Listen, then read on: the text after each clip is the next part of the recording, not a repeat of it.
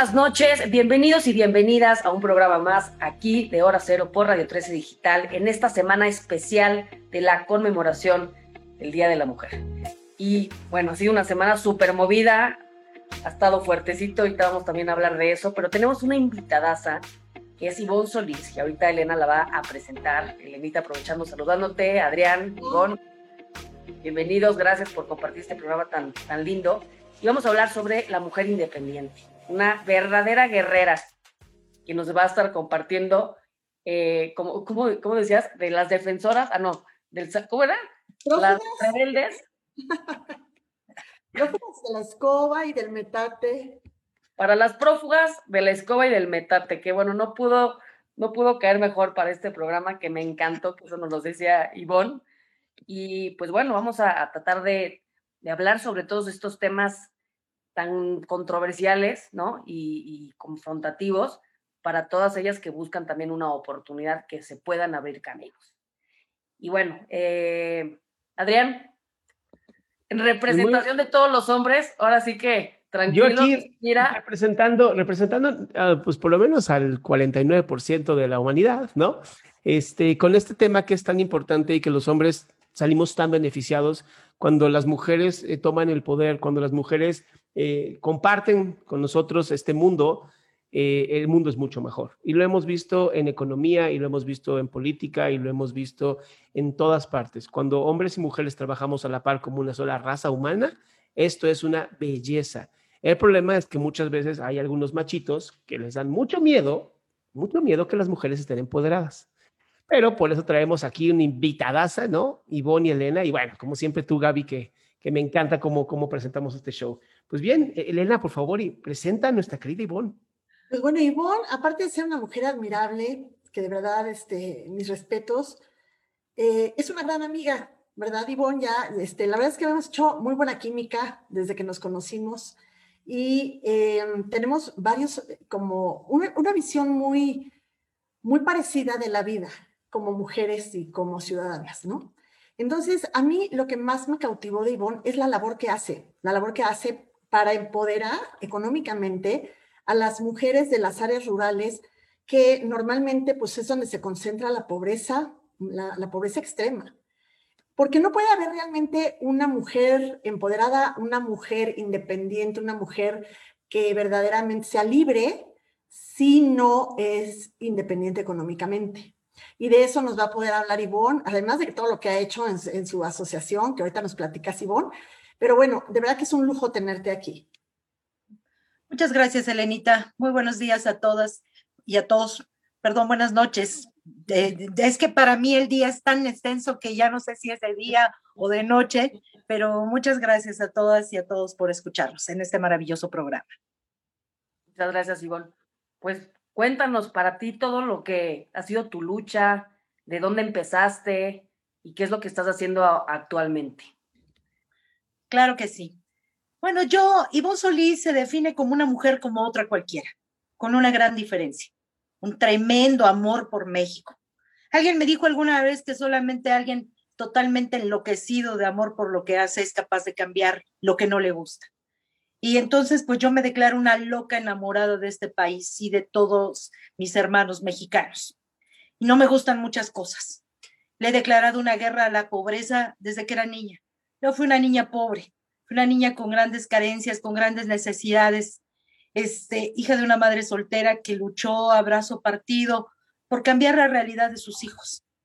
Me dejó una gran herencia y me sigue enseñando todos los días, una mujer excepcional, que me enseñó el valor de ser mujer, el de quererme con toda esa este, intensidad con la que yo me amo, con la que yo me quiero. Y así hago mi trabajo. Dicen que nadie puede dar lo que no tiene. Yo soy una mujer llena de, energía positiva, de amor, de, una gran alegría por vivir y así lo manifiesto. Entonces, no creo en la violencia para combatir la violencia, sí creo en que podemos hacer cosas inteligentes las mujeres. Este, no he sentido discriminación porque no he dejado, no me he dejado sentirla. He peleado durísimo contra esa discriminación. Este, cuando veo que alguien está tratando de alguna manera de, este, de hacerme a un lado o no tomarme en cuenta, pues cuando verdaderamente empieza mi lucha, es cuando verdaderamente empieza esa pelea que siempre he dado. Entonces, esta mujer que les habla hoy, pues ha, ha, luchado más de 20 años, efectivamente, como decía Leda, por el empoderamiento económico de las, de las mujeres. Darles palabras, darles discursos, es una bonita intención, pero no resuelve nada. Así que con toda esa locura y con todo ese amor, agarré mis maletas y me fui a recorrer el país, punto por punto, región por región, con este mensaje de que sí podemos, de que sí queremos. Y me, conví, me convertí en una excelente gestora, chicas este, y chicos. Yo, yo no era la que les daba los apoyos. Yo buscaba el, el empoderamiento económico de esas mujeres a través de la gestión de los programas sociales que para ese momento sí les daban los gobiernos. Hoy los hemos perdido. Nada más hemos perdido la, la, este, la libertad de soñar y de crecer, sino todos esos apoyos económicos que no eran más que una parte proporcional de los este, impuestos que pagamos todas las y los mexicanos. No es una dádiva del gobierno, es una obligación para un desarrollo armónico de toda la sociedad. Entonces me convertí en una gran gestora. Hasta el día de hoy hemos generado 32.500 proyectos productivos, 32.000 empresas sociales. Para mí una empresa, ese es un botecito de tamales que le cambia la vida a una familia hasta mujeres que ya están exportando Europa y Asia, que saqué de la cocina, del fogón, les limpié la masa de las manos y les empecé a enseñar a utilizar una computadora, una, una este, calculadora, para ver cuánto estaban ganando. Y así nos ganamos efectivamente, como decían ustedes al principio del programa, el mote, no sé si despectivo, cariñoso de las prófugas del metate y de la escoba. Cada vez que yo llegaba a alguna reunión en las instancias gubernamentales o los espacios públicos, decía, ya viene la representante de las prófugas del metate y la escoba. Al principio sentía yo cierto escosor en mi alma, pero al final entendí que sí, que sí era la representante de ellas y que lo tenían que hacer con mucha dignidad. Y, este, y ya después yo misma lo decía en todos lados. Aquí está Ivonne Solís, la prófuga de, la, de las del metate y de la escoba de esas mujeres que hoy vamos a salir de la cocina, vamos a dejar a un lado el nistamal y la masa y nos vamos a ir a buscar el espacio que por derecho nos corresponde, con derechos y obligaciones, efectivamente, pero, pero todo en grande. Yo traigo una campaña nacional y, y se las comparto. Para mí nada, nada debe ser pequeño, todo en grande, porque el tamaño importa sí me gusta lo grande y eso es lo, y esa es la filosofía que le he inculcado a mis mujeres. No queremos nada chiquito. El tamaño sí importa. No queremos microproyectos, microregiones, microcréditos. Le vamos a quitar el micro a todo, porque queremos proyectos, regiones, créditos, porque si no nos acota, nos minimiza. Ya desde ahí le estás poniendo el, el, el tamaño. Y entonces mis mujeres son empresarias, empresarias en grande, y así piensan en grande. Y hemos, eh, vuelvo a reiterar, recorrido el país estos 25 años con ese discurso, un discurso empoderado, fuerte. Yo soy una mujer fuerte cuando les habla. No las, no las trato ni con, ni con lástima, ni con, este, soy una mujer que las empuja, soy como una mamá regañona, pero al fin y al cabo una mamá, una mamá amorosa, que les ha enseñado que la cultura del esfuerzo es lo único que nos puede hacer terminar con la pobreza. Si no trabajamos y si seguimos becando la pobreza, vamos a seguir teniendo mujeres, hombres y jóvenes con una mentalidad pequeña, así como el tamaño de los apoyos que les dan. Entonces, estas 32.500 eh, empresas que hemos generado este, han cambiado la vida de muchas mujeres. Yo a una mujer no le doy buenos deseos, le doy dinero constante y sonante en su bolsita. Y eso las hace cambiar totalmente la perspectiva de la vida. Este, hemos podido sacar a mujeres víctimas de violencia doméstica, poniéndoles un proyecto productivo, haciéndolas sentir que no necesitan a ese macho alfa golpeador, porque ya ellas pueden, porque ya ellas de alguna manera han logrado la independencia de la que hablaba Elena y la libertad a través de un trabajo digno, honesto, honrado. Que les cuesta trabajo, sí es cierto, pero nadie dijo, dijo que fuera fácil. Nunca las invité a un baile, las invité a lograr su libertad económica y ahí todo lo demás, todo lo demás viene por consecuencia. Su dignidad crece, su autoestima crece, hablan diferente, miran diferente, se enfrentan con los violentadores, porque la violencia no solamente está en la casa, no solamente está en la comunidad, está también en, en las instituciones, a las que ellas en muchas ocasiones acudían a, levantar una denuncia y, este, y en vez de ser, entraron como víctimas y salieron como victimarias. Es verdaderamente ridículo, pero pasa. Pero cuando una mujer ya este, tiene ese empoderamiento, esa capacitación que nosotras a lo largo de nuestra vida este, como, como organización les dimos, porque yo les quiero decir una cosa, más que invertir en, lo económico, hemos invertido en la persona. Les hemos cambiado el, el chip este, con mucha capacitación.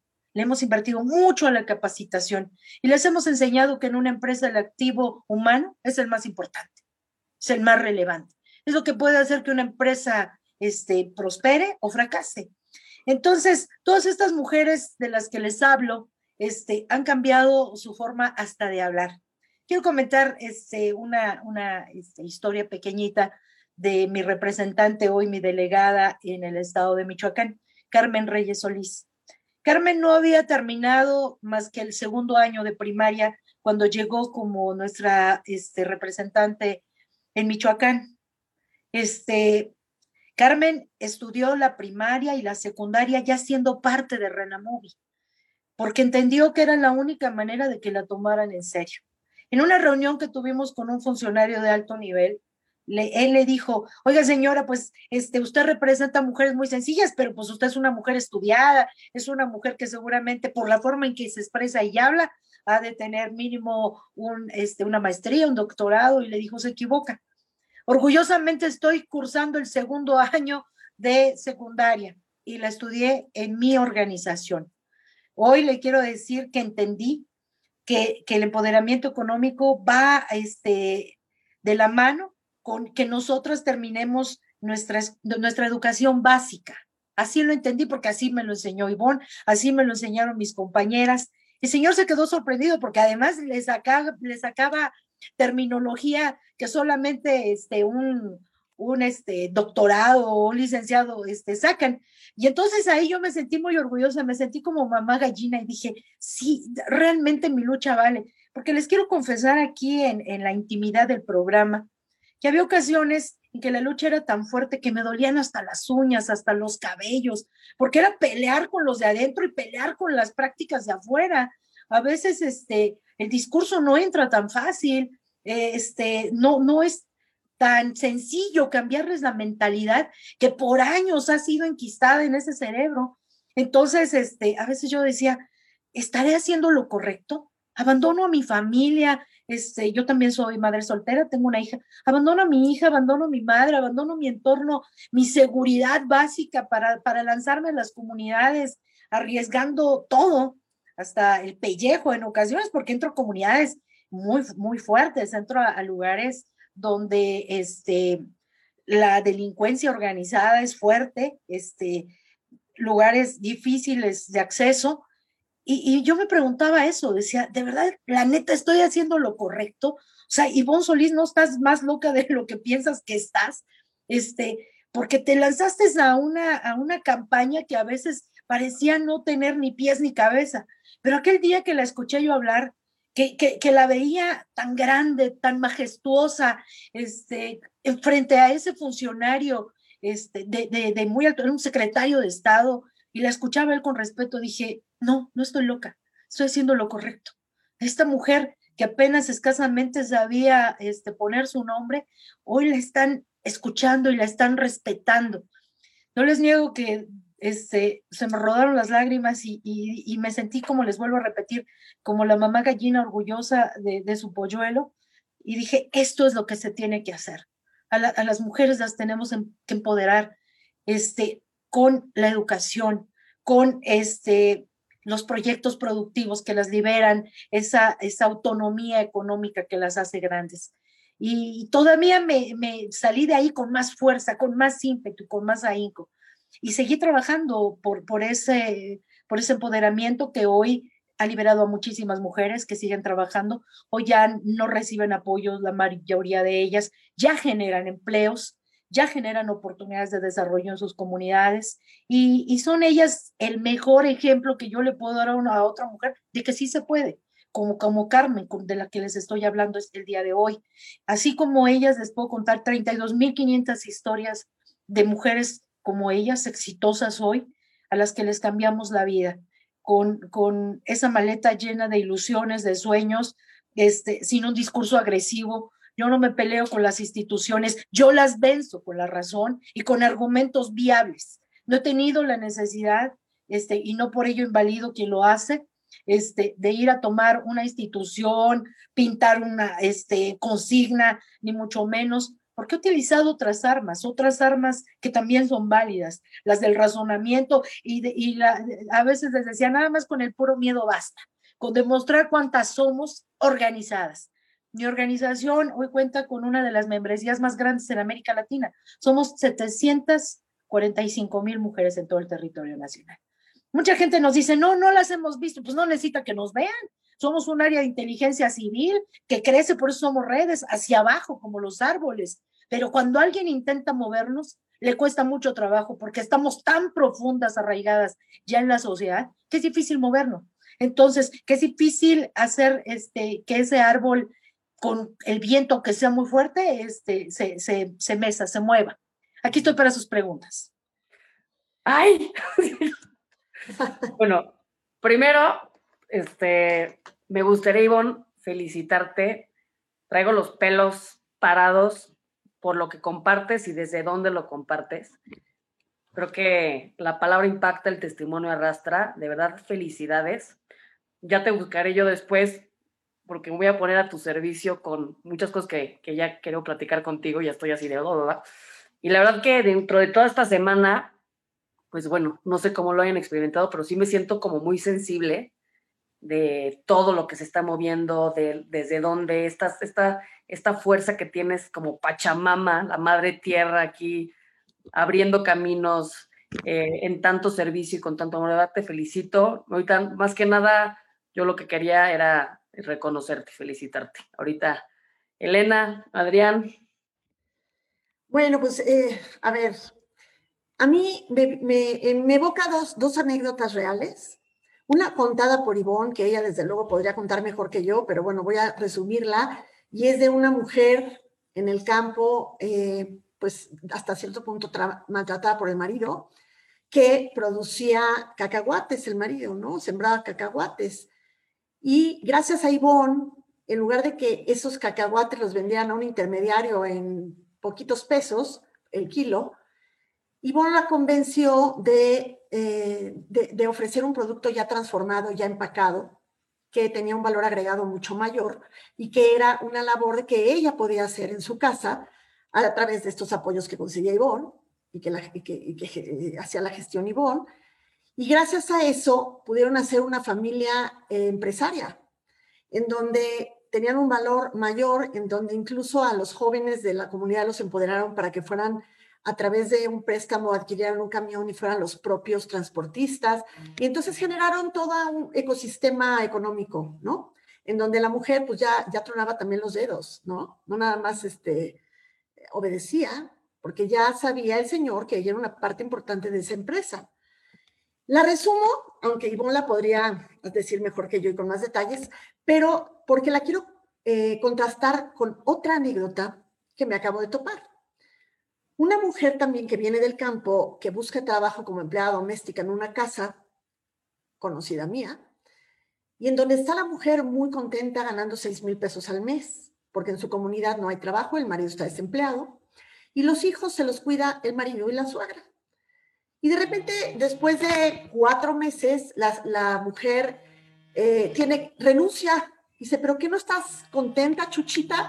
No, pues sí, claro que estoy contenta, pero mi marido ya me dijo que me regrese. ¿Pero cómo? ¿Por qué? Pues porque ya con lo que mandé ya tenemos ahorritos para vivir un rato y también ya empezamos a recibir los apoyos del gobierno y entonces ya, ya no necesitamos que yo trabaje ahorita y ya puedo dedicarme a los hijos ya a la casa. Y entonces le dijo, oye, pero a ver, eh, ¿cuánto les dan de apoyo? No, pues mil y pico cada dos meses o algo así. Y con eso, con eso lo hacen, pues sí, para sobrevivir y para pasarla, pero sí. La mujer dejó un trabajo que le gustaba por órdenes del marido para regresar a una casa donde el marido no trabaja, pero manda. ¿A cambio de qué? De sobrevivir y ahí pasarla. Fíjate la diferencia de un apoyo y otra. Un apoyo que hace zánganos, que hace gente dependiente del Estado, que hace gente sin mayor aspiración, contra un apoyo que generaba, pues, empoderamiento, trabajo, crecimiento y escalamiento social, verdadera movilidad social. Esa es la perversidad de los apoyos actuales y esa es la perversidad de haber quitado los apoyos anteriores. ¿Qué va a pasar, Ivonne, si no hay esos apoyos? ¿Cómo puedes tú ahora realizar esa, esa labor? Efectivamente, ha sido muy complicado el hecho de seguir apoyando a, muchas, a muchas mujeres, a muchas familias, porque cuando apoyas a una mujer no, no la apoyas a ella sola, apoya a la familia completa, efectivamente. El haber quitado esos apoyos este, y, y los cambiaron por, por, por, seguir becando la pobreza, por seguir becando a la gente que, que solamente estira la mano para recibir dádivas, sino para firmar un cheque. Fue, fue definitivamente lamentable, muy, muy triste esta situación. Yo creo que si hoy en este 2021, este 6 de junio, podemos equilibrar las fuerzas y, este, y llega al Congreso gente que piense diferente, mujeres que, que peleen desde la tribuna, es recuperar esos proyectos que les permitían a ellas volverse productivas, volverse independientes, podemos cambiar. Si no, lo veo mm, no imposible, porque sí se puede, pero mucho, muy difícil. De por sí siempre esa actividad ha sido complicada, ha sido difícil. Eh, es, es solamente liderazgos fuertes y consolidados como los de, de organizaciones como, como, la mía y otras organizaciones que lo logramos y muy bien, este, va a ser complicado. Pero, pero sí, de alguna manera nos, nos la hemos ingeniado para suplir esa, esa situación. Vuelvo a reiterar, efectivamente, este, Luz Elena Márquez, de la que tú hablas, una mujer emprendedora y que además es mi representante, porque Renamovi tiene una, una, representante estatal, muchas municipales y muchas en las comunidades. Así nos fuimos este, haciendo de, de esta gran estructura humana. Entonces, como bien lo comentas, Luz es esposa de un productor, como muchos, como muchas mujeres que vivían en su comunidad, un pueblito allá perdido en la sierra de Sinaloa, este, donde se cultiva el cacahuate, donde se cultiva este, las oleaginosas, y que, y que el cacique del pueblo era el quien puso la empacadora, la cosechadora, este, la, el centro de acopio, y además presidente municipal diez veces. Entonces, tenía sometida a toda la comunidad. Cuando el cacahuate estaba costando en, temporada alta, que es, es la temporada de sembrina, la temporada este, navideña, entre 60 y 70 pesos el kilo aquí ya en las centrales de abasto. Allá se los pagaban en la parcela a 5 pesos, a 5 pesos. Y entonces era de, este, o los tomas o los dejas, definitivamente. Entonces había ocasiones en que el productor prefería quemar la cosecha que, que, regalarla, ¿no? Pero había otras, otras ocasiones en que, lo, en que lo doblaban por la necesidad y tenía que entregar el esfuerzo su trabajo. Bueno, no salía ni lo de los insumos, no salía ni lo de eh, la, eh, la, yunta, el tractor, o sea, salían, en, en, vez de salir ganando, salían perdiendo. Pero así era es, esa situación. Hasta que yo llegué a ese pueblito, las organicé a todas y paradójicamente invitada por el mismo presidente municipal, este, e, en una ocasión yo creo que se quiso lucir, me invitó y la verdad yo creo que se arrepintió de haberme invitado porque después hizo una rebelión de las prófugas. Entonces, este, eh, de varias reuniones, de varias capacitaciones, donde les decíamos, chicas, no es necesario que regalen su producto, hay que darle el valor agregado, hay que hacer que todos ganen. Y entonces la, las, las, mujeres decían, no, pero es que mi marido no va a querer. Claro que va a querer, porque, porque no veo a nadie que esté peleado con su cartera. Entonces organizamos estas mujeres en una sociedad cooperativa y, y empezamos a través de un programa muy generoso que, que creó el gobierno este, del presidente Peña, que se llamaba este, el campo en tus manos. Fue un programa muy, muy bonito se les daban apoyos verdaderamente importantes a las mujeres, este, dos, tres millones de pesos, que ya con eso haces una empresa. La única condicionante es que fueran grupos de 50 mujeres organizadas. No es fácil, sí, organizar cinco, no es fácil ahora organizar 50, se veía cuesta arriba. Pues lo logramos, logramos organizar esa sociedad cooperativa de 50 mujeres y, este, y las constituimos legalmente para ser acopiadoras y transformadoras del mismo cacahuate que producían sus amantes esposos. Entonces, al principio, los propios ejidatarios se nos pusieron al brinco porque me decían, oiga, Ivonne, es que, es que si las mujeres van a manejar el dinero, pues también nos, nos van a querer manejar a nosotros. Entonces fue una labor en, ambas partes, con las mujeres convencerlas a que sí se podía y a los hombres a que se dejaran querer, porque lógicamente el valor del precio cambió, les pagamos mejor y les hicimos ver la nobleza de que el dinero se quedara en la misma caja, en la misma casa. Entonces decíamos, es que aquí no se va a llevar la ganancia el coyote, se lo va a llevar tu señora. Bueno, con los riesgos que esto conlleva, este, pero al final de cuentas vas a ganar más. No fue fácil convencerlos, hay un machismo exacerbado en las comunidades, pero sin embargo, vuelvo a repetir, nadie está peleado con la cartera y cuando vieron números dijeron, pues sí, pues sí, la verdad es que mejor que se lo lleve mi vieja, que se lo siga embolsando el cacique, que ya es dueño de media sierra y de, de dos pueblos aledaños, etcétera. Y entonces quedaba un eslabón perdido, que eran los jóvenes. Y en esa comunidad se había incrementado mucho el, alcoholismo juvenil, la drogadicción. Y entonces pues les dijimos, vamos a hacer la labor completa. Y les bajamos otro proyecto a los jóvenes, porque hacía falta logística, porque además el cacique se enojó, ya no, ya no nos prestaba los trailers, ni mucho menos, entonces, ni los camiones este, para, para trasladar el producto, entonces, pudimos organizar a los jóvenes de la comunidad y ellos, eran los dueños de los camiones este, de tres toneladas y media. Empezamos con dos camioncitos de tres toneladas, con un crédito que se les dio este, también a través de programas para jóvenes del mismo, de la misma secretaría que se llamaba Jóvenes Emprendedores. Entonces, ya teníamos a todos los, los varones produciendo en la parcela como siempre lo habían hecho, las mujeres recibiendo el cacahuate, pelándolo, tostándolo, salándolo, y por el mismo, el mismo kilo que les pagaban en parcela cinco pesos, hoy ellas están este, recibiendo más de 150 pesos, ya, ya, este, y eso en venta al mayoreo. Ya en menudeo pueden obtener hasta un poco más. Cambiamos el valor eh, brutalmente de su producto. Hoy, eh, eh, ellas son una empresa que se llama La Choicianas. Este, hoy tienen más de 45 variedades de presentación del cacahuate. Empezamos con cacahuates solamente tostados, eh, salados y enchilados. Hay más de 45 variedades, cacahuate con mantequilla, cacahuate con este chiltepín, con todos los. Hoy, hoy, hoy estamos, de hecho, firmando un convenio con la central este, de abastos de Jalisco con este cacahuate porque se va a distribuir en todos los este, bares y este, lugares ahí donde se consume el cacahuate. Digo, estamos, yo no, ellas, pero siempre me quedo como parte de, mi, mi, corazón se queda ahí con ellas, por eso me, este, creo parte de la familia. Pero como ese, muchos, Elena, muchas mujeres que, que hoy además, ese cacahuate del que les hablo, pasa las fronteras, porque la mayoría de esas familias que viven en, en estados como Sonora, este, Sinaloa, Durán, que son fronterizos, tienen familiares en los Estados Unidos. Y te quiero comentar que mucho de ese cacahuate se está distribuyendo en Arizona, se está distribuyendo en Texas, se está distribuyendo hasta en Las Vegas, ya tenemos cacahuate de las choicianas, mujeres prófugas del metate y de la escoba, que hoy son empresarias de alto nivel, que generan en la comunidad más de 50 empleos.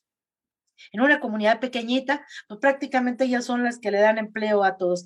Te estoy hablando de que este proyecto fue autorizado hace dos años y medio y sigue sobreviviendo. Entonces, ahora la función de todas las, las empresas que generamos, les platico, es eh, aportar apoyos para generar más empresas. Ya nos volvimos generadoras de empresas. O sea, de las mismas empresas que ustedes han eh, promovido, esas mismas empresas ahora están este, dando apoyos a la organización, como quien dice, para empoderar a otras mujeres. Es correcto. Este, estamos, estamos conformando un fideicomiso. ¿eh? Estamos conformando un fideicomiso para que a, nosotros no nos pagan cuotas ni, ni todo eso, no. Ellas regresan a la, a la, misma, a la misma caja que, que les dio la oportunidad de desarrollarse un, un recurso que se vuelve a invertir en más empresas. Entonces, es una caja revolvente este, que le regresa a la gente la posibilidad de esa dignidad que ellas adquirieron al tener un apoyo que no fue un regalo, fue parte de lo que los y las mexicanas generan a través de los impuestos. Ese bienestar se tiene que multiplicar y así se los, se los hicimos este, entender. A ti te ayudaron, ahora te toca ayudar. Entonces, esa es una multiplicación de bienestar, de, esfuerzos. Entonces, este, con lo de la pandemia, bueno, pues a, a, todas este, se les bajó un poco la venta, pero hoy vuelven a retomar. Eh, eh, otro ejemplo que les quiero comentar es de una este, maquiladora que pudimos bajar en la Sierra Norte de Puebla, donde las mujeres estaban muy entusiasmadas porque decían, vamos a hacer todos los uniformes aquí de, la, de las regiones. Esto era antes de la pandemia, por supuesto, los uniformes escolares, primarias, secundarias. Había de hecho una, una escuela, este, una normal rural. Entonces estaban muy entusiasmadas cuando presentamos el proyecto, se les dio el apoyo, y ¡zas! que le llega la pandemia, cinco meses después. Y entonces ya nadie les encargaba uniformes, nadie les encargaba este, nada de lo que ellas habían este, proyectado. Entonces me hablan llorando y me dicen, bueno, ¿y ahora qué vamos a hacer? Tenemos máquinas, ya nos capacitaron, pero ya nadie nos compra nada. Entonces, como yo siempre tengo un dicho, de tu gran eh, peligro puede nacer tu gran oportunidad pues ya tienen lo que otras mujeres quisieran tener, máquinas, capacitación, saben este, bordar, coser, etcétera. Pues vamos a vender lo que hoy el mercado necesita. Yo soy las principales vendedoras de cubrebocas, gorras, este, material quirúrgico en el estado de Puebla. Porque, bueno, yo me fui a meter hasta el INSABI, ya no andaba yo promoviendo ahí mis batas quirúrgicas, porque lógicamente ya teníamos material y el INSABI fue muy receptivo ante esa situación. Nos decía, bueno, si vamos a comprar, hay que comprarle a los, a los grupos vulnerables, a las mujeres como, las que tú representas. Hablé con la directora del INSABI en ese momento, la de adquisiciones, y le dije, oye, ¿por qué le compras a las grandes empresas? Cómprales a ellas. A final de cuentas, el dinero viene del mismo, lugar e-, ella fue muy receptiva y dijo, todo lo que trae Ivonne de las empresas de sus mujeres, este, que, sea considerado primero. Y así pudimos vender cubrebocas, gorras, batas, todo lo quirúrgico que se estaba necesitando. Por supuesto, entramos a licitaciones, les enseñamos a ellas a, este, a trabajar con el producto bajo las normas de sanidad, inocuidad que requería el momento pero dijeron, nunca más uniformes, hoy nos vamos a dedicar a todo lo de eh, material quirúrgico, sanitizantes, etcétera. Y así como muchas de ellas le reconvertimos el giro, porque la necesidad estaba, pero ellas ya tenían la, la capacitación, la visión, ya son empresarias, ya pueden hacer lo que sea, ajustándose a cualquier momento, por difícil que este sea. Entonces... me, me encanta esta parte en donde demuestras claramente que las empresas son la solución a todos los problemas de un país, ¿no? Pero hay un problema que yo veo más grande y me encantaría que nos ayudaras a entender que es cómo ayudas a estas personas, sobre todo mujeres, a cambiar esta mentalidad de ser una persona que solamente recibe a ser una persona que produce, porque es un tema difícil y, y lo hemos visto siempre. Y veo que en tu caso has logrado esto en muchos, muchos lugares. ¿Cómo haces este cambio de mentalidad? les he hablado mucho de la capacitación. Una mujer nuestra, antes de recibir un apoyo, tiene como obligación este, capacitarse mínimo 150 horas continuas en educación, eh, eh, en capacitación básica, de, ser un emprendedor básico hasta convertirse en un este, emprendedor ya de altos vuelos. Entonces, es la capacitación y la educación la, la solución a este problema. Es cambiarles la mentalidad. Vuelvo a reiterar, este, tengo un equipo de técnicos, tengo un equipo de gente que ya tienen pues, los 25 años que tenemos como organización trabajando con grupos vulnerables, con grupos difíciles y son excelentes. Pero, pero ahí va el, el ingrediente secreto que es la mamá regañona que soy yo. Soy la que hace el papel de llegar y, y, este, y no hablarles como, como todo el mundo les habla. Como, como lo que ellas, yo no les digo lo que ellas quieren oír, sino lo que necesitan es escuchar. Y, la receta no siempre es sencilla. Este, yo soy una mujer, vuelvo a repetir, fuerte hasta para hablar, no sé si se note aquí, pero soy fuerte para hablar y me estoy, me estoy midiendo. Pero cuando llego con ellas, les hablo con la contundencia que ellas necesitan para decir, para sacudirles hasta las entrañas y decirles, a ver, aquí no te vengo a regalar nada, te vengo a cambiar la vida porque te voy a enseñar a que no una despensa te, va a comprar este, tu mentalidad o tu dignidad. Te voy a mostrar el camino para que seas capaz de surtir tu despensa de por vida. Y ahí les empieza a interesar. Y entonces ahí las agarras este, para tratar, e, es una zarandeada la que les damos. Oye, este, Ivonne, es que, profunda. que nosotros precisamente este programa, el objetivo que tiene es pues analizar que el verdadero enemigo que tenemos los mexicanos a veces es la mentalidad, ¿no? No, no es el gobierno, no es el presidente en turno. Ellos se, se aprovechan de esa mentalidad más bien, ¿no? Pero la realidad es que está en nosotros mismos el cambiar.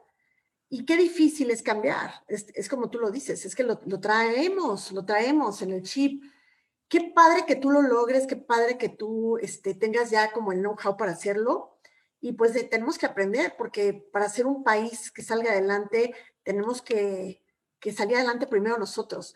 Y bueno, y otra cosa importante es hacerle ver a la gente que la diferencia entre el verbo ser y el verbo estar. La gente, las personas no son pobres, están pobres. Y, la pobreza no es una virtud, no hay que idealizar la pobreza. La pobreza solamente es un estado financiero en números rojos en donde no te alcanza para tus necesidades básicas. Eso es grave, eso es nefasto, eso hay que eliminarlo. El ser pobre es, está en la mentalidad, estar pobre está en la cartera. Entonces, al, al, hacer entender eso, esa diferencia, aquí no habemos pobres y ricos. Aquí hay gente que tiene para resolver sus necesidades y gente que no tiene para resolver sus necesidades. La respuesta nunca va a estar en una dádiva porque eso no te va a mover de escalafón. Eso nada más te va a tener ahí este, resolviendo a lo mejor la comida si acaso del día a día, pero no, no te va a dar sueños, no te va a dar aspiraciones, no te va a dar crecimiento personal, ni te va a dar un futuro para tus hijos. Y yo creo que ahí las mujeres, si algo nos mueve, son los hijos, ¿no? El, el, el futuro de tus hijos, eh, saber que está en tus manos, no en las manos de las circunstancias, del destino, de la situación del país o del presidente en turno o del marido, que no está en tus manos, ¿no? Darles eso, eso es maravilloso. Muchas gracias, Elena. Pues ya estamos en el último jaloncito del programa, entonces aprovechar, Ivonne, una invitación muy breve a todas las personas que nos escuchan, hombres y mujeres, un mensaje final que nos quieras compartir.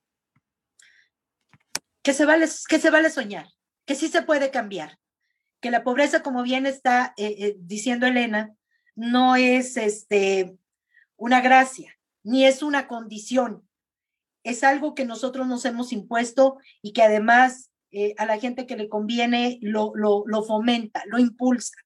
Entonces, decirles a las mujeres que hoy me escuchan que no se conformen con lo pequeño, que exijan lo grande, que se vuelvan ambiciosas, que se vuelvan ambiciosas este, con misión y con visión. Entonces, que el tamaño sí importa de lo que nos dan, que no nos hablen con discursos chiquitos, que nos hablen con ideas grandotas, que no nos gobiernen políticos, que nos gobiernen estadistas, que vean hacia el futuro, que vean que somos la base de la sociedad, pero que hagamos con nuestra presencia y contundencia que se nos respete. Entonces, la discriminación no la siente quien no lo permite, quien no se deja sentirla. Entonces, este, el empoderamiento viene desde lo más profundo de nuestro ser. Las mujeres somos grandes y hay que creerla. yo soy una mujer grande y así hablo, como mujer grande, porque ya a cada mujer que conforma esta gran organización que yo represento, que es la Red Nacional de Mujeres Vigilantes Renamubi, les he dicho, y, cada vez que entran a nuestros este, cursos de capacitación, les comento, les entregamos un certificado que dice, ya eres mayor de edad, ya no te tienen que hablar como tonta, como este torpe, ya eres mayor de edad y te tienes que comportar como tal, como mujer grande. Las mujeres grandes hablan como yo y como ustedes. Así que ese es el mensaje que le quiero dejar a las mujeres. Somos tan grandes como queramos serlo, como permitamos que se sienta nuestra grandeza en este país. Y para mí, el tamaño sí importa. Muchas gracias, Ivonne. Y otra vez felicidades. Adrián, ¿con qué te quedas? Yo, me quedo con, con, con, esta parte donde Ivonne sigues demostrándome que, que las mujeres son ese, esa punta de lanza que necesitamos en este país y en el mundo entero. Creo que los hombres hicimos lo que pudimos con lo que teníamos y ahora les toca a ustedes y es un gran momento para trabajar. Ahora sí, nosotros viendo este desarrollo que me encanta, que de verdad veo y, te escucho y digo, qué, qué importante, ¿no? Qué importante es que haya esta comunidad eh, organizada que sepa aprovechar eh, estos apoyos del gobierno que hoy, por desgracia, pues están quitando y que tenemos que recuperar al final, ¿no? Al final este programa es, es una, una manera de hablar con nuestra, nuestra gente, decirles, tenemos que seguir haciendo un cambio, tenemos que seguir vigilando al gobierno, porque hoy muchas de las cosas que tú estás diciendo se perdieron. A mí me dolió mucho cuando se perdió el Instituto del Emprendedor, porque justamente fue lo primero que vino a quitar este gobierno, que los jóvenes dejen de ser emprendedores y se vuelvan empleados del gobierno. Y eso es lo peor que pueden hacer. Y escucharte a ti, ver cómo primero empoderas a las mujeres y de ahí sacas de las garras del alcoholismo y la adicción a los jóvenes a través del emprendimiento, mi total admiración para ti, Bon. Totalmente. Muchas gracias. Nada más quiero dejar un último mensaje. Las mujeres de mi organización no peleamos contra los hombres, los sumamos a nuestra causa, este, los, los encariñamos con los resultados. Entonces, creo firmemente que la sociedad está conformada por hombres y mujeres que deben basar su relación en el respeto. Y, y, quiero comentarles que a través del trabajo que hemos hecho, trabajando mucho con víctimas, nos ha llevado también a redimir a los victimarios. No se puede trabajar en una sociedad coja o manca. Tenemos que trabajar con ambas partes. Y hoy muchos de los que no creían en nuestra causa, hoy son nuestros fieles seguidores. Y les quiero decir que empezamos siendo una organización de mujeres que cada vez eh, se infiltran más varones porque les gusta estar con nosotras, les gusta ver los resultados. Vuelvo a repetir, ningún hombre está peleado con su cartera y mucho menos con los resultados que damos. Agradecida estoy con el universo y con ustedes por haberme permitido llevar lo más importante que tengo, mi, pensamiento a través de mi palabra. Muchas gracias. Muchas gracias, Ivonne. Y pues bueno, yo me, yo me quedaría con algo eh, que para mí es justo esto que, que mencionas, que es la colaboración. O sea, no se trata de competir quién es mejor, si el hombre o la mujer, porque luego escuchamos mucho de que las mujeres son mejores líderes. No, yo creo que un líder es una persona íntegra, una persona balanceada, virtuosa, que trabaja y camina con humildad y, respeto. Sin embargo, de verdad que, que, está padrísimo todo tu modelo, porque es un modelo virtuoso que justo viene de la mano de la gratitud, ¿no? Y es lo que engrandece y hace que las cosas puedan verdaderamente prosperar. Pero yo creo que con lo que me quedo hablando como de este código mental, ¿no? Que antes de, hacer mole hay que lavar la olla.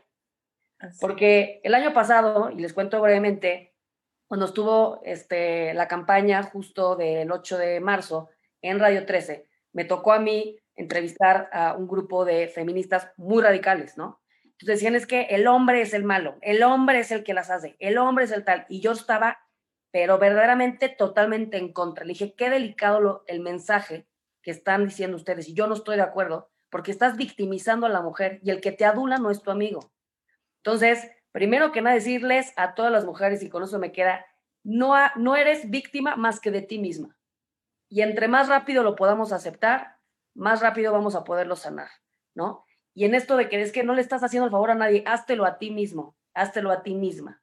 Y yo creo que eh, eso es como la parte que tiene que sanar en cada uno de nosotros. nos merecemos que nos vaya bien, nos merecemos que nos trata bien y no por ser pobre significa que tienes que ser una buena persona. Dejémoslo de ver de esa, de esa manera. Pues bueno, pues ya terminamos, ya se acabó el tiempo. Hasta ya nos andábamos pasando, pero la verdad fue una, una gozadera. Eh, me encantará colaborar contigo y bueno, ya te buscaré más adelante para ver qué locuras hacemos y generamos más impacto. Padrísima tu causa. Gracias, Elena, por, por invitarla y obviamente por toda tu siempre magia y, y luz. Y Adrián, gracias por representar tan dignamente a todos los hombres en esta unidad que todos buscamos hacer. Muchísimas gracias. Gracias a todo nuestro público. Que tengan bonita noche. Nos vemos la siguiente semana aquí en Hora Cero por Radio 13 Digital. Hasta luego. Muchas gracias a todos. Hasta luego.